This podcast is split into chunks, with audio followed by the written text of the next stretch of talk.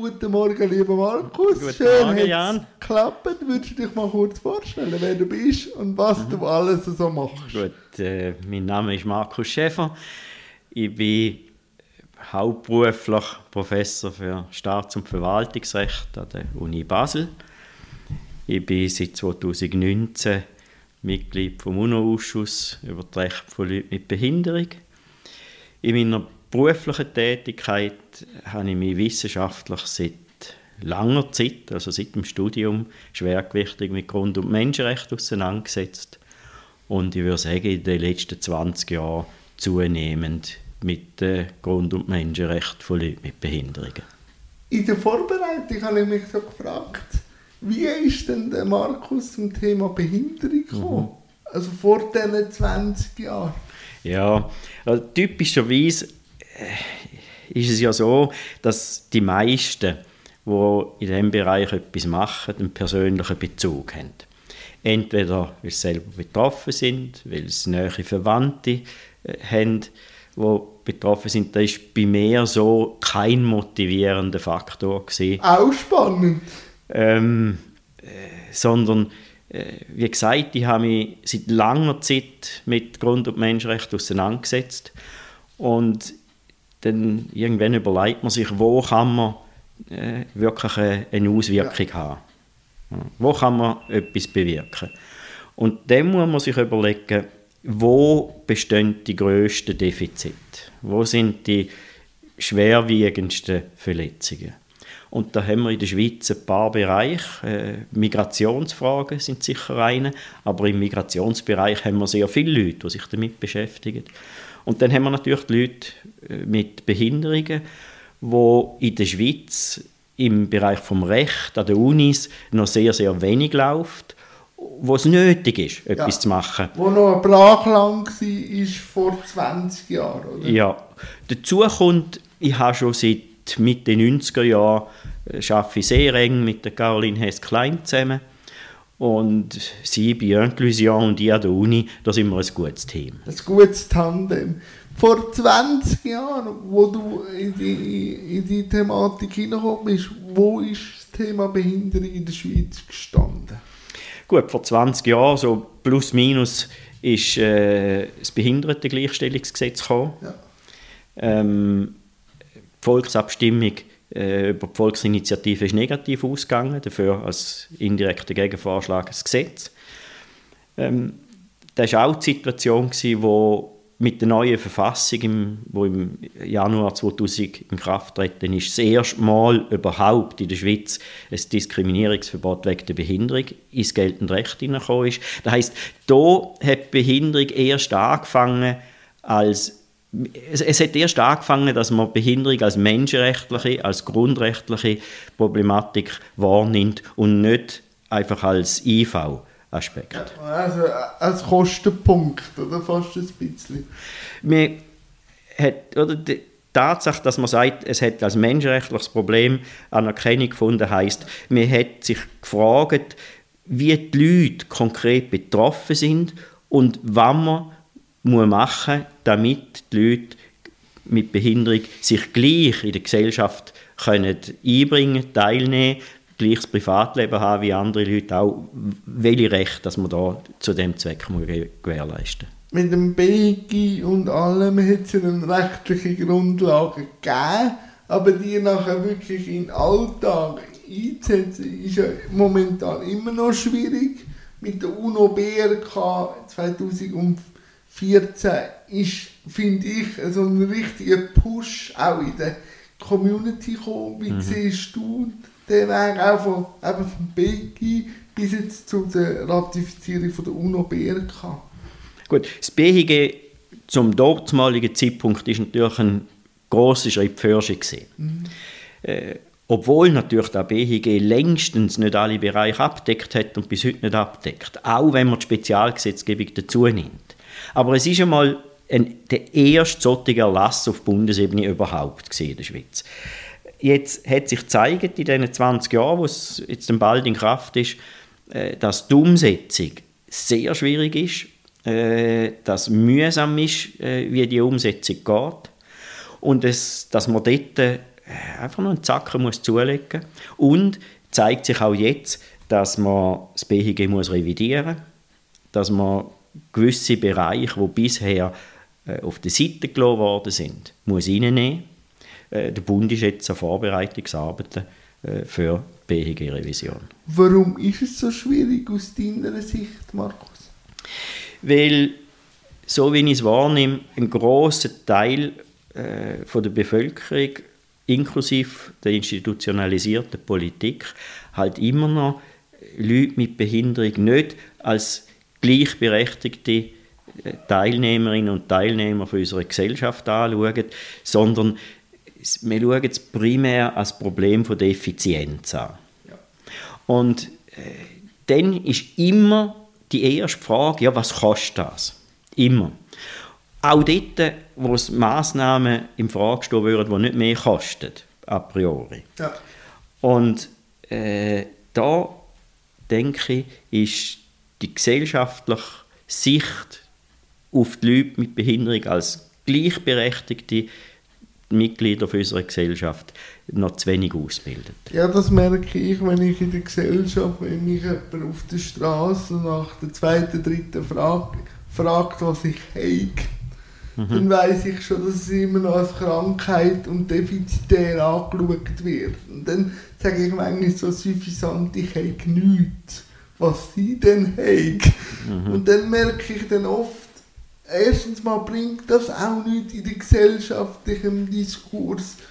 Wenn ich einen Arzt frage, habe ich schon eine Diagnose, aber im Alltag lebe ich mit meiner Behinderung. Und wenn man es ganz spitz findet und sagen, ist das meine Lebensrealität, ich sehe mich mit meiner Behinderung als normal. Oder? Das fängt dann ja erst in der Wechselwirkung an, aber das würde dann wieder Diskurs wie auch wieder zu spezifisch. Ich sage einfach, wenn du mich fragst nach der zweiten, dritten Frage, dann finde ich es schon auch äh, speziell, weil ich frage dann nicht, wie es ist als Frau, so und äh, so und dann denke ich, da müssen wir ankommen, dass Behinderung einfach eine Lebensvielfalt ist.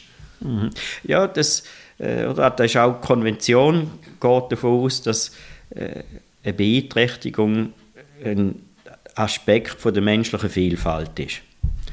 Und ein Aspekt wie viele andere Aspekte von menschlicher Vielfalt auch. Und dass eine solche Beeinträchtigung darum nicht zu einer Behinderung führen Und dann 2014 die UNO-BRK ratifiziert. Willst du da nur ganz kurz mhm. den Zuhörerinnen die UNO-BRK ganz kurz erklären? Gut, da ist die UNO-Behindertenrechtskonvention ist eine von der grossen Menschenrechtsverträge der UNO, wo umfassend, sehr detailliert die Rechte von Leuten mit Behinderung, Menschenrechte von Leuten mit Behinderung äh, aufführt, festlegt, festschreibt. Die Konvention ist mittlerweile von 187 Ländern ratifiziert worden. Das heißt, fast alle auf der Welt haben sie ratifiziert. Und wir haben einen Ausschuss dazu, also die, die Konvention schafft einen Ausschuss von 18 Leuten aus der ganzen Welt, äh, wo muss darüber wachen, dass sie in den Mitgliedstaaten gut umgesetzt wird. Wo du 2019 reingekommen bist, was hast jetzt du vor allem jetzt auch in deiner Zeit über das Thema Behinderung gelernt oder erfahren, wo du vorher gar nicht so gewusst hast? Ähm, ich denke, äh, was ich sicher mal erfahren habe, ist, dass man in anderen Ländern anders mit Behinderung umgeht. Okay. Ähm, wenn wir haben ja in jeder Session so acht, neun Staaten, wo Delegationen vor Ort haben und dann führen wir sechsstündige Dialoge mit denen. Und da zeigen sich gewaltige Unterschiede. Und es gibt, ich würde sagen, die Schweiz die Schweizer Delegation und äh, der gedankliche Ansatz von der Schweizer Delegation ist sehr ähnlich gewesen, beispielsweise wie äh, der von Japan oder der von Singapur. Auf der anderen Seite hat man Länder, äh, Neuseeland, äh, wo ganz anders mit diesen Fragen umgehen. Und da ist interessant zu sehen, äh, wie unterschiedliche Länder unterschiedlich damit umgehen. Wenn jetzt mir unter dem Aspekt von der Inklusion anschaue, welche Länder würdest du sagen, sind so der Maßstab, wenn man so will, wo man sagt, dort ist gelebte Inklusion oder wo die Schweiz nicht, ich sage nicht, eine Scheibe könnte abschneiden, aber einfach in die Richtung könnte tendieren. Also, Und warum? Ein Land, das nicht Schwierigkeiten hat mit der Umsetzung von der Konvention, habe ich bisher noch nicht drauf. Ah, okay. Das, das Land gibt es nicht. Okay. Ähm, die Schwierigkeiten sind unterschiedlicher Art und man ist unterschiedlicher weit in der Denkart gegenüber Leuten mit Behinderung. Ich denke, das ist das, was ich mit Neuseeland angesprochen habe, aber auch kleine, ganz kleine Staaten, arme Staaten, Vanuatu kommt mir, in, kommt mir in Erinnerung, äh, auch diese Delegation hat ganz anders äh, geredet. Also und, ist und äh, auch das Thema Behinderung momentan, wenn man so die Stadt anschaut, eine Haltungsfrage auch ein bisschen? Es ist eine, zu einem gewissen Teil eine Frage, wie die Gesellschaft insgesamt den Leuten mit einer Behinderung begegnet, wie dass sie Leute mit Behinderung wahrnehmen. Eben, du hast gerade die Interviews gehen etwa sechs Stunden, die Dialoge. Wie sehen denn die Dialoge aus? Gibt es denn da zuerst einen Bericht und dann geht man in die Berichte rein? Oder wie sieht das aus? Das sind recht äh, lange Verfahren. Ja. Da fängt typischerweise an mit dem Staatenbericht. Also der Staat muss Bericht erstatten darüber, was er gemacht hat zum Konvention umsetzen, wo das er steht. Jetzt die Berichte sind naturgemäß natürlich eher äh, ein bisschen rosig. Ja. Ähm, kein Staat schreibt von sich selber, äh, dass er eigentlich nicht viel gemacht ja. hat. Äh, denn darum hat man auf der anderen Seite äh, alternative Berichte von Behindertenorganisationen. Man hat Berichte von nationalen Menschenrechtsinstitutionen. Man hat die unabhängig sind von der Regierung und vom Parlament. Wir haben äh, Berichte von UNO-Organisationen, beispielsweise äh, das UNO-Hochkommissariat für Flüchtlinge einen Bericht schreibt, wie äh, das Land mit Flüchtlingen, die eine Behinderung haben, umgeht. Ähm, wir haben äh, verschiedene äh, weitere Berichte. Und gestützt auf das Material tun wir in einem ersten Umlauf eine Liste von offenen Fragen erstellen, die wir als Land schicken. Okay, schicken. Und das Land hat dann ein halbes Jahr Zeit, um die Fragen schriftlich zu beantworten. Und dann äh, wird der Dialog angesetzt. Ähm, dann tut man unklar, unklare Sachen äh, mit der Länderdelegation in Genf äh, besprechen schauen, äh, was sind dort Erklärungen vom Land, Sachen, wo man denkt, ja, ist, ist das wirklich so? Äh, tut man kritisch nachfragen äh, und gestützt auf den Dialog und die Vorarbeit tut man dann abschließende Bemerkungen verfassen mit äh, Empfehlungen als Land. Die Schweiz ist ja letztes Jahr äh, hat müssen zum Rapport, wenn jetzt du das so anschaust, die Schweiz, wo stehen wir und wo tut sich die Schweiz schwierig und wo sind wir vielleicht im Verhältnis äh, gut mhm. bis zu äh, ausbaufähig? Einfach so äh, kurz ein paar Punkte. Ähm, also äh, zuerst einmal ich bin in diesem Verfahren mit Bezug auf die Schweiz natürlich im Ausstand gesehen. Ja. Kein Mitglied darf an Aktivitäten im Ausschuss mitmachen, wo das eigene Land ja. betroffen ist. Jetzt, und so ist es auch bei der Schweiz. Gewesen. Äh, aber ich habe natürlich die Sachen verfolgt, ich habe die Berichte gelesen, ich habe äh, den Dialog äh, auf UNO-Fernsehen angeschaut. Ich denke, wo wir doch vergleichsweise recht weit sind, ist der öffentliche Verkehr. Obwohl wir die äh, rechtlichen Bestimmungen vom Behindertengleichstellungsgesetz zum öffentlichen Verkehr mit Bezug auf die Frist wenn das Zeug muss angepasst sein, bei weitem nicht wären einhalten. Also das wäre 31. Dezember von diesem Jahr. Ja, das, das wird schwierig. Das ist unmöglich, das, das wissen alle Beteiligten. Ähm, wir sind aber international doch recht weit. Ich denke auch darum, weil wir einfach im öffentlichen Verkehr insgesamt international gesehen einen sehr guten öffentlichen Verkehr haben. Ich denke, wo bei uns noch recht wenig äh, Bewusstsein besteht, ist äh, im Umgang mit Leuten mit intellektuellen Behinderungen ja. und mit Leuten mit psychosozialen Behinderungen. Da sind wir noch nicht sehr weit. Da ist noch wenig im öffentlichen Bewusstsein angekommen. In der Psychiatrie in verschiedenen äh, Kantonen aber wird es durchaus mittlerweile äh, ernst genommen und äh, auch Konvention wird ernst genommen. Was ich auch oft sehe, ich bin ja selber auch in einem äh, Revisionsprozess drin im Kanton Zug oder äh, das Thema Behinderung wieder der Kanton übergeben. Also der Bund sagt, das ist Kantonssache.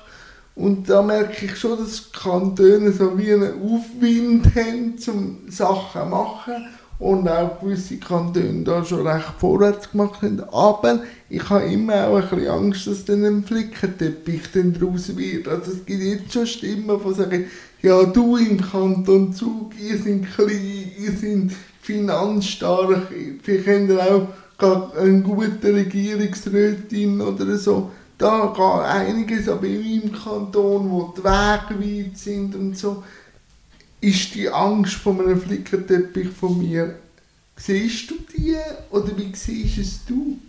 Also man kann überspitzt ein bisschen sagen, es ist gerade die Idee vom Föderalismus, dass man einen Flickenteppich hat. Mhm. das kann also, da, ähm, Und zwar aus der Überlegung, äh, in jedem Kanton äh, sind, ist das politische Umfeld ein anderes, ja. in jedem Kanton äh, sind Kräfteverhältnisse andere und dem soll man Rechnung tragen. Ähm, da ist die positive Variante. Natürlich die negative Variante ist, dass man dann in dieser Kleinräumigkeit, äh, wo der Föderalismus bei uns hat, äh, nach jeder Grenze wieder andere Regeln hat.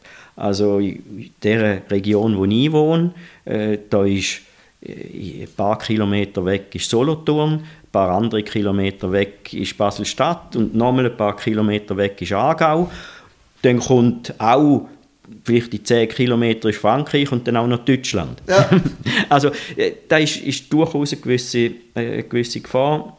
Ich denke, äh, da, wir können jetzt den Föderalismus nicht ändern äh, in dem Zusammenhang, sondern wir machen das Beste daraus. Äh, mit meinen Leuten äh, bin ich, sind wir dran, in verschiedenen Kantonen solche Gesetzgebungsprojekte voranzutreiben. Und da hat in, in diesen Kantonen gibt es natürlich dann zwangsläufig eine gewisse Ähnlichkeit. Nein, das, du bist auch äh, beratend für Kantone äh, manchmal tätig. Ich glaube schon, es ist ein Aufwind da, mhm. dass, das Commitment, wenn man so will, da ist, etwas zu machen. Also das ist sicher da, habe ich das Gefühl. Also wir haben ja äh, vor ein paar Monaten hat äh, der Kanton Basel-Land ein Behindertenrechtegesetz mit äh, zahlreichen Einzelgesetz spezialgesetzlichen Änderungen verabschiedet. Und die Verabschiedung im, im Landrat ist äh, einstimmig, ohne Enthaltung passiert. Das heißt, es zeigt sich schon, dass äh, Anliegen von Leuten mit Behinderung politisch nicht einfach links oder rechts sind, sondern dass alle können dahinter stehen, wenn, wenn man den Prozess genügend sorgfältig macht.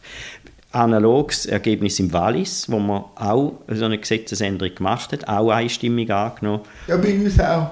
Also in der Revision. Ja.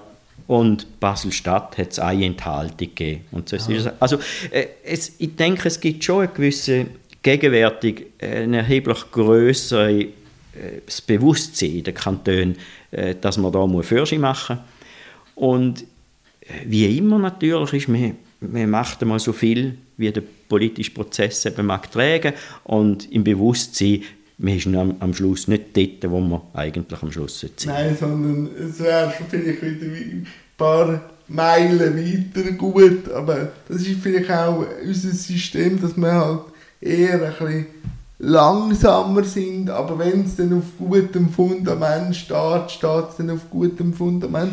Was ich dann oft auch sehe bei den Kantonen, und das finde ich gut, das Thema Wohnen wird angeschaut, das Individuum wird angeschaut, was aber sehr schwierig angeschaut wird, ist das Thema Arbeit. Also da mhm. ist, da finde ich das Thema Schaffen, wo ja sehr wichtig wäre, wird von den Kantonen wie nicht, also es wird thematisiert, aber es wird keine ähm, Massnahmen mhm. betroffen. Das finde ich dann schon sehr ja, schwierig auch, wie man da den Hebel könnte finden. Ich weiß jetzt, dass in der neuen Behindertengesetz 23 bis 26 drinnen ist, aber auch mit Vorsicht. Wie siehst du das Thema Schaffen? Also Schaffen ist ein absolut zentral, äh, um können gleichberechtigt an der Gesellschaft teilzunehmen. Das heißt, die Inklusion von Leuten mit Behinderung in die Arbeitswelt ist, ist in jeder Hinsicht dringlich und nötig. Vor allem auch mit dem Kraft äh, Fachkräftemangel, den wir jetzt haben. Aus welcher Sicht, dass man es auch anschauen, das ist dringlich. Jetzt Kantone haben einen beschränkten Hebel. Was können machen, ist im öffentlichen Personalrecht ja. Regeln machen. Äh, dass nicht jemand, der eine Arbeitsstelle hat, dann äh, Beeinträchtigung bekommt, nachher gekündigt wird. Ja. Da hat der Kanton in der Hand. In den privatrechtlichen Arbeitsverhältnissen haben wir äh, heute zwar äh, die, die Situation, dass äh, die IV verschiedene Anpassungsmaßnahmen wird zahlen ja aber dass keinerlei Arbeits, äh, im privaten Arbeitsverhältnis keinerlei Schutzbestimmungen äh, spezifisch für die Leute mit Behinderungen gibt. Der Bundesrat hat beschlossen, in der laufenden oder in der angelaufenen äh, Revision vom BHG das Thema aufzugreifen. Ähm, ich bin sehr gespannt, wie das da rauskommt, ob es herbringt, die grossen Sorgen äh, von den Arbeitgeberverbänden äh, da äh, können so aufzunehmen, dass am Schluss trotzdem eine gute Lösung rauskommt. Weil ich sehe da schon auch einen Punkt, weil das sehe ich gerade an meiner Arbeit per se. Wenn ich früher, gesagt, wenn ich früher mit dem Zug am Bahnhof Zug wollte und der Lift ist defekt für meine Mietheim, und ich wollte den Zug an See und hat es dann auch gesagt, der Lift ist defekt, ich wollte an See haben ist aus der Gesellschaft immer ein bisschen so das Echo, ja, Lift könnte kaputt gehen, dann gehst du halt zu Kama sehen, oder?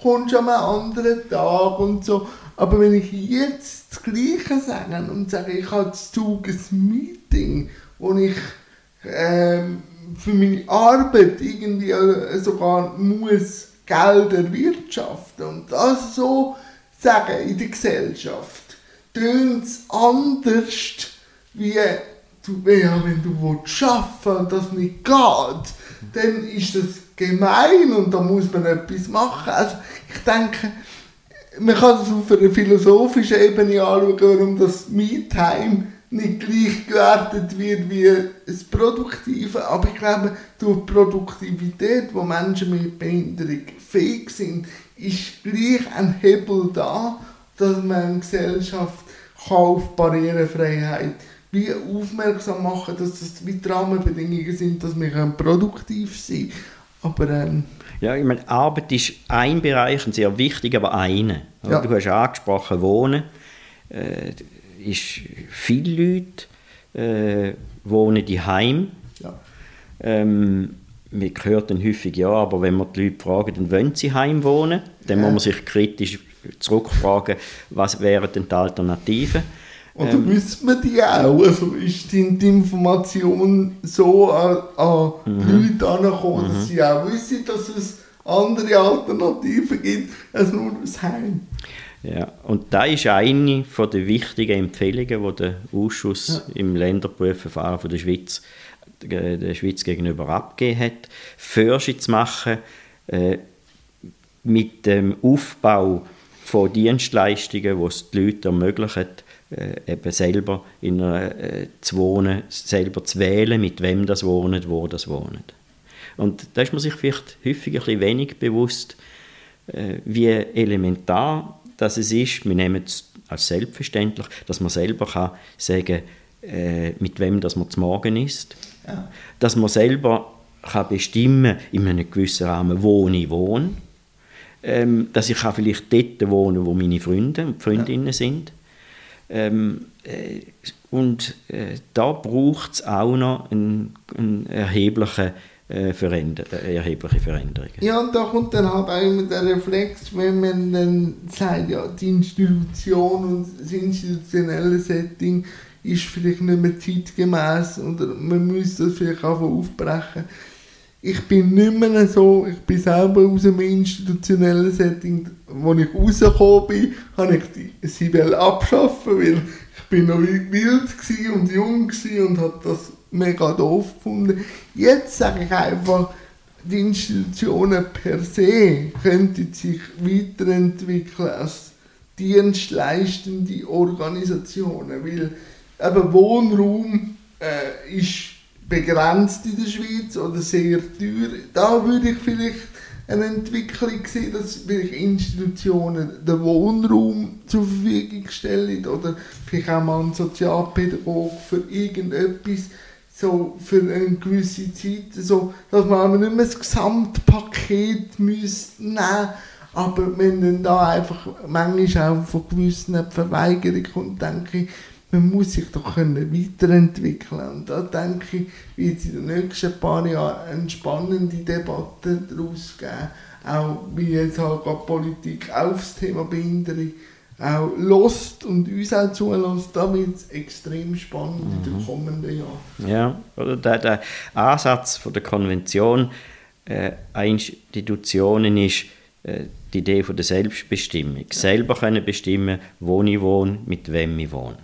Und darum tut sich eine Institution nicht definieren durch Bachsteine und Türen und, und, und greifbare Sachen, sondern sie definiert sich durch äh, die Selbstbestimmung, die sie ermöglicht. Und äh, da ist der Ansatz, den man konsequent muss verfolgen muss, dass der Einzel und die Einzelperson selber kann bestimmen den Ort, wo ich wohne. Selber kann bestimmen, äh, wie ich wohnen will, dass es auch am Einzelnen ermöglicht wird, halt in der Gesellschaft zu wohnen, wie die anderen Leute auch, und nicht irgendwie in einem abgesonderten Gebiet, in einem abgesonderten äh, Teil äh, von einem Quartier, äh, dass man selbstverständlich ein Teil von der Gesellschaft ist, wie die anderen Leute auch. Wenn du deine zweite Amtszeit vor einem Jahr angefangen anschaust, wie sieht jetzt die kommende Zeit aus jetzt im UNO-Ausschuss für dich, wenn wir jetzt ein bisschen in die mhm. Zukunft schauen?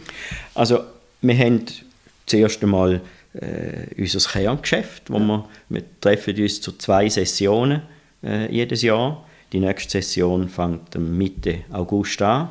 Ich werde in vier Wochen in Genf sein. Die Session darauf wird im März sein, wieder so plus minus vier Wochen. Ähm, da führen wir die Länderberichts, äh, Länderprüfverfahren durch. Wir haben auch Individualbeschwerden, also aus 100 Ländern kann man gegen ein letztinstanzliches Gerichtsurteil bei uns Beschwerden erheben. Und dann tun wir wie ein Gericht äh, urteilen. Ich tue die Fälle äh, zusammen mit dem Sekretariat alle vorbereiten.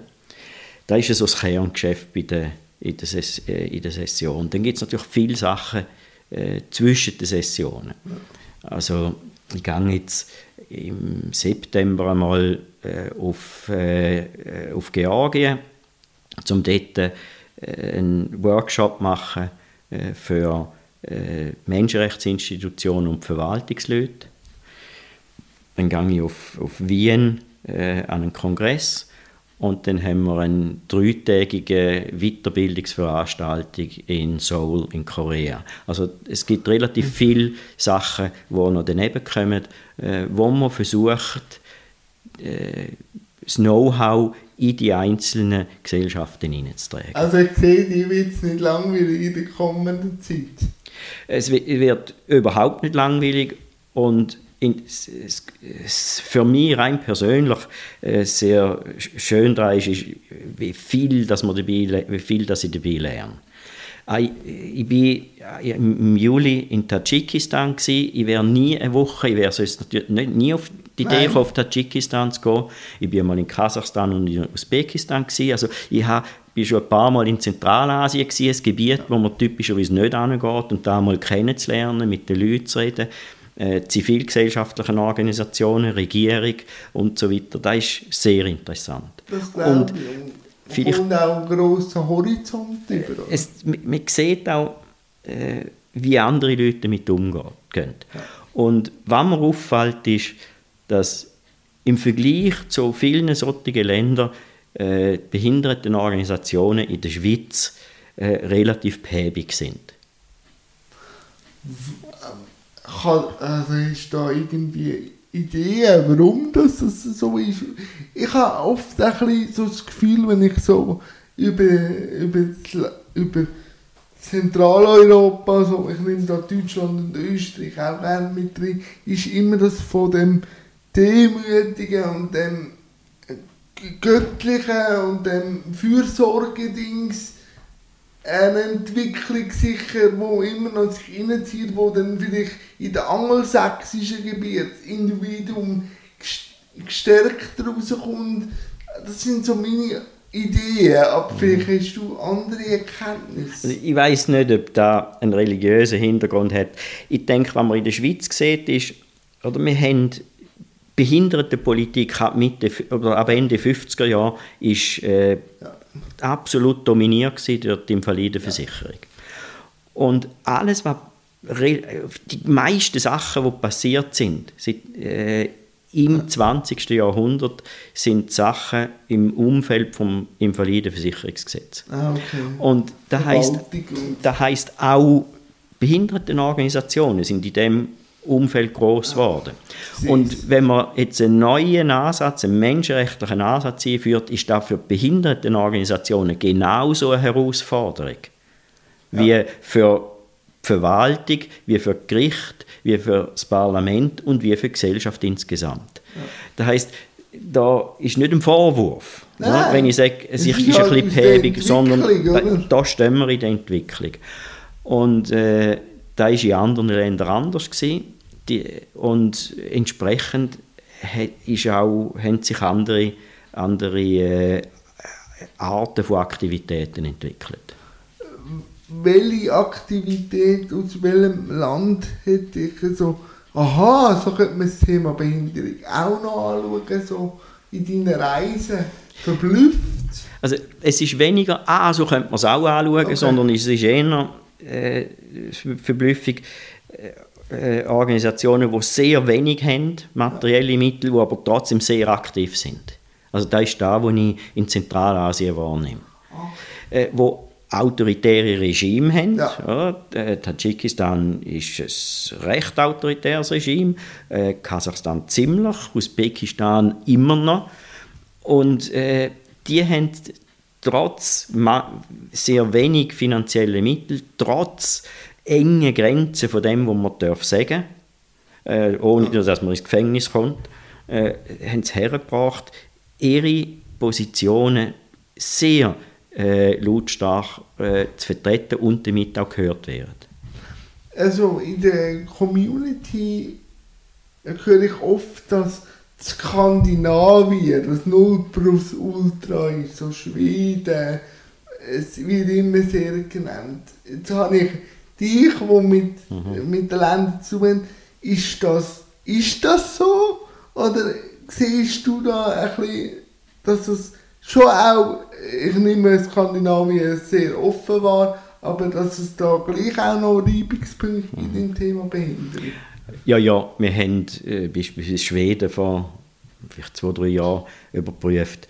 Ähm, äh, auch die skandinavischen Länder äh, haben Mühe mit dem Umgang mit okay. der Konvention. Also gab beispielsweise Leute mit intellektuellen und psychosozialen ja. Behinderungen, mit Bezug auf Institutionen, mit äh, Psychiatrie. Äh, da, ist, äh, da ist natürlich äh, auch dort ein Problem. Jetzt äh, interessant ist, Im Individualbeschwerdeverfahren haben wir sehr viele Fälle aus Schweden. Ah, okay. Und zwar meistens ähnliche Fälle. Die zwei Drittel sind sehr ähnliche Fälle. Und zwar sind da Fälle, äh, Non-Refoulement-Fälle, also Fälle, wo äh, äh Asylbewerber das ja. Gesuch abgelehnt wird. Sie werden beispielsweise zurück auf, in Irak oder auf Afghanistan geschickt und das sind Leute mit psychosozialen Behinderungen oder zum Teil auch körperlichen, ja. wo, wenn sie zurückkommen, äh, äh, ganz besonderen Herausforderungen ausgesetzt sind. Wir haben relativ viele solche Fälle. Das bedeutet, in der, bei, den Skandina äh, bei den schwedischen äh, Juristinnen und Juristen vom, äh, vom Flüchtlingsrecht kennt man Konvention und wendet sie an. Ja, spannend, spannend manchmal zu sehen, wie so gewisse Entwicklungen äh, gemacht werden aus ganz anderen auch Gründen mhm. und äh, plötzlich wird das als Instrument genommen. Mhm. Äh, ich habe mit meinem Set durch, aber wie jede Gästin und Gast darf auch sie mir noch ein, zwei Fragen stellen. Markus, falls du ein, zwei Fragen hast, du darfst. Ja, gern. Äh, wie kommst du darauf, den Podcast zu machen? Also ich habe ähm, immer schon gerne geredet. Und dann habe ich einmal gedacht, ich, also ich habe zuerst Film besprochen und dann habe ich aber gemerkt, so auf Social Media, Filmbesprechungen gehen eigentlich aus Deutschland und allen anderen Ländern viel besser. Da komme ich mit meinem Hochdeutsch, Schweizerdeutschen Charme jetzt nicht die Kriegsüberhabe dann das Thema Behinderung im Film oder so mal besprochen und dann gesagt, ich habe selber auch eine Behinderung und habe auf das sehr viel Resonanz bekommen. Und dann habe ich mein ganzes Konzept verändert und dann habe ich mal ein Jahr lang nur über das Thema Behinderung ähm, Leute eingeladen, thematisiert und so. Und dann habe ich dann aber den Nick Hartmann bei mir gehabt, der einen Sohn hat mit Behinderung und er hat mir gesagt, ich finde das gut, dass du das Thema Behinderung so thematisierst. Aber willst du nicht einfach einmal ein Zeug auftun und einfach Leute einladen, weil ich nehme dich als neugierige Persönlichkeit wahr. Und dann habe ich gedacht, eigentlich hätte er schon recht, weil wenn du das Thema Behinderung in der Schweiz ein Jahr lang thematisierst, kommst du mit der Zeit immer die gleichen Antworten über. Und dann habe ich mir entschlossen, dass ich einfach alle Leute einlade, weil ich merke, durch den Dialog, durch das, dass man miteinander am Tisch sitzt und auch die andere Welt anfängt, anfängt kennenlernen, färbt das ab auf die eigene Welt. Und so, wenn das Thema Behinderung sich anbietet, kann es immer noch thematisch sein, aber es muss nicht mehr. Und so, ich rede halt gerne und lehre immer gerne andere Welten kennen. Und so bin ich dann zu meinem Podcast gekommen. Mhm. Und dann gerade vielleicht eine Anschlussfrage. Unser öffentlicher Diskurs ja. ist ja re heute recht prägt ja. von, von einer gewissen Bösartigkeit, ja. von einer von einer lauten Auseinandersetzung, ähm, von einer, vom Zielen auf Personen. Ja. Äh, was hast du für Rückmeldungen zu deinem Podcast? Also ich habe sehr gute Pod äh, Rückmeldungen, nicht so viel, aber wenn ich mal etwas höre, ist es halt, dass das wirklich ein Gespräch ist, dass es auch ums Zuhören geht, dass jeder auch seine Meinung darf behalten und dass gleich die Offenheit da ist, um miteinander nach Lösungen zu suchen. Und ich merke einfach, in einem Dialog wird viel geredet, aber halt sollte halt auch viel zugelassen werden. Und so bin ich wenn ich Leute einlade und aus ganz anderen Welten fange ich an, durch das, dass ich mich mit dieser, mit der, mit dieser Welt auseinandersetze, meine Vorurteile, die ich auch habe, vielleicht mir etwas begegnet, plötzlich einfach breiter anschauen und bin nicht mehr so verhaftet. Und das schreibe ich schon meiner Arbeit im Podcast zu, weil ich einfach merke, dass meine eigene Wahrheit nur meine Wahrheit ist. Mhm. Aber wenn da jemand vis-à-vis sitzt, der genau gleich wahr ist, aber halt aus einer anderen Optik das anschaut. Und das hilft mir und das merke ich auch, wenn ich etwas höre, dass das sicher ein Mehrwert für die Gesellschaft ist. Ja, und es fällt natürlich auch einfacher, den anderen ernst zu nehmen, wenn man ein Eis zu Eis gegenüber hat. Wie Ja, wir mit- jetzt ja. da sitzen, wir haben noch zwei Mikrofone dabei, aber die Person, der Mensch, Ja. Vorsicht zu haben. ist dann wahrhaftig, oder? Ja. Wenn nur etwas liest oder auf Social Mhm. Media. Was ich einfach auch merke, wenn man es jetzt wieder aufs Thema Behinderung anschaut, wir sind recht gut in der eigenen Bubble und wir haben auch ganz klare Vorstellungen, wie sollte Inklusion sein. Ich sage dann immer so, auch in meiner eigenen Bubble, Inklusion ist schon unser Begriff. Aber wenn wir es anschauen, wir dürfen nicht vergessen, Inklusion betrifft eigentlich ganz viele Leute. Und darum sage ich immer, wenn ich dann aber den Schritt in die Gesellschaft raus mache, durch meinen Fernsehauftritt, habe ich dann schon auch gemerkt, dass wir vielleicht, weil ich bezeichne uns immer, uns Selbstvertreterinnen, Algebra-Stufen.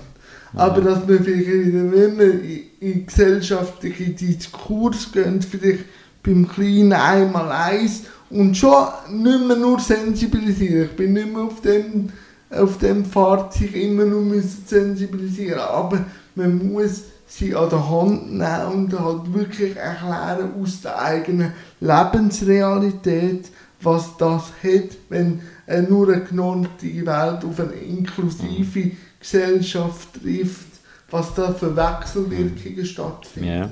Und man kann auch sensibilisieren, indem man gleichzeitig ganz konkret etwas macht.